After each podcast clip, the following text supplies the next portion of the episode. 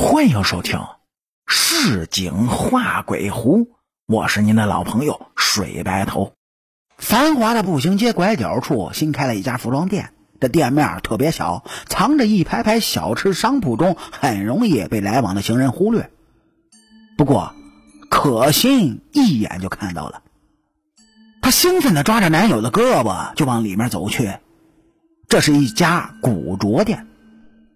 店面的装修风格仿照了八九十年代的香港，墙面上歪歪扭扭的贴满了蜡黄的彩报图。猩红的皮质沙发看起来脏兮兮的，各式复古风格的衬衫、牛仔裤、花边裙子挂在了铁皮架上，厚厚的衣物就遮住了一面一人高的试衣镜。镜子旁边呢，摆放着一个木质的小圆桌，桌上是两盏煤油灯。整个店面是狭小拥挤，充斥着一股潮湿发霉的气味。可心和男友一进到这家店，就被店中央摆放的一个奇怪的物件吸引了。那是一个大约有着半人高的人参鼠面兽，放在刚进店门摆放在衣物的小柜子上。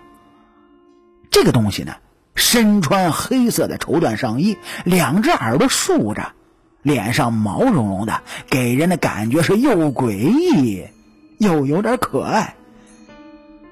可心和男友正盯着这个东西出神呢，一个声音打断了他们：“啊，你好，请随便看，我们的衣服那可都是孤品。”一个穿着军绿色衬衣、宽边牛仔裤、留着半长卷发的男人突然就出现在他们的面前，想必那就是老板了。可心呢是一个复古迷，他对着各种各样的旧货有着别样的情节。他喜欢 vintage 设计的年代久远的服装，尤其迷恋六十年代的裙子，性感又不失端庄。他喜欢收藏油蜡制成的男士重磅帆布包，还喜欢买一些其他乱七八糟的小物件，例如古旧的玩偶、古式的电话机模型，是等等等等。都说这时尚呢是个轮回，在可心看来，很多以前的服装搭配那才是最有味道的。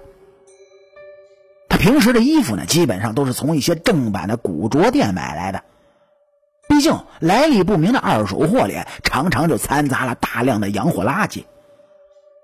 那些垃圾啊，大多是从死人身上扒下来的，携有着大量的细菌病毒，光是听着就会让人不寒而栗。而可心呢，是坚决不会接触这些乱七八糟的二手衣服。您想看点什么呢？男装还是女装？帽子、手链等服饰我们都有的。店主热情的介绍着，他的眉毛之间搭在两肩上的头发，让人看起来他更像是个艺术家。嗯，随便看看。可心客气的笑了笑，便自顾自的转了起来。靠近试衣间的地方摆放了一排别致的碎花布的裙子，这种款式的碎花裙子，可心的衣柜里有着五六件的。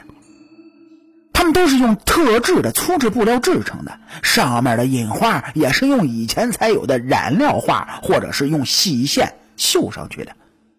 不管是工艺还是材料，现在的市面上那基本上是找不到的，而且有些现代化设计的服装还要精致。在试衣镜的旁边呢，立着一个模特。模特的身上一件墨蓝色绸缎制的直筒长裙是吸引着可心的注意。一看到这条裙子，可心觉得这简直就是为自己量身打造的，是既端庄又性感。右胸的位置上呢，还用白线绣了一朵荷花，这样式和款式都是他非常喜欢的。嗯，我问一下，这个多少钱？可心指着那件墨蓝色的长裙就问着店家：“ 呃，姑娘，你可真有眼光。”店长是笑嘻嘻的就回道：“啊，这个是非常珍贵的孤品，不仅全球上下保证你找不到第二件，就连我们当初找它，那可都是花了大力气的，价钱不便宜。”哎，你干什么呀？不是说不买这种来历不明的古衣了吗？男友文浩是立刻抓住了可心细长的胳膊，小声的就问道：“文浩自然是知道女友有买古着、收藏古品的爱好，他也上网查阅了相关资料，知道国内的很多古艺都是来历不明的，甚至有的是从死人身上扒下来的，还有那种未经过检验偷运进中国的洋货垃圾，携带着艾滋病，那也不一定呢。可心呢也向他保证过，自己买的那绝对都是正版的牌子货，或者是现代制造的仿古类的衣服。嗯，问一下嘛，没说要买。可心瘪了瘪嘴，也同样小声的回答了男友：“哈 哈呃，如果姑娘想要的话，我两千块卖给你。”店家点燃了一支烟，就说道。哎呦我去！一件裙子要两千块，抢劫呀！文浩是小声的嘀咕了一下，并向女友使了个眼色。看可心依旧恋恋不舍的望着那条裙子，根本就没理会他。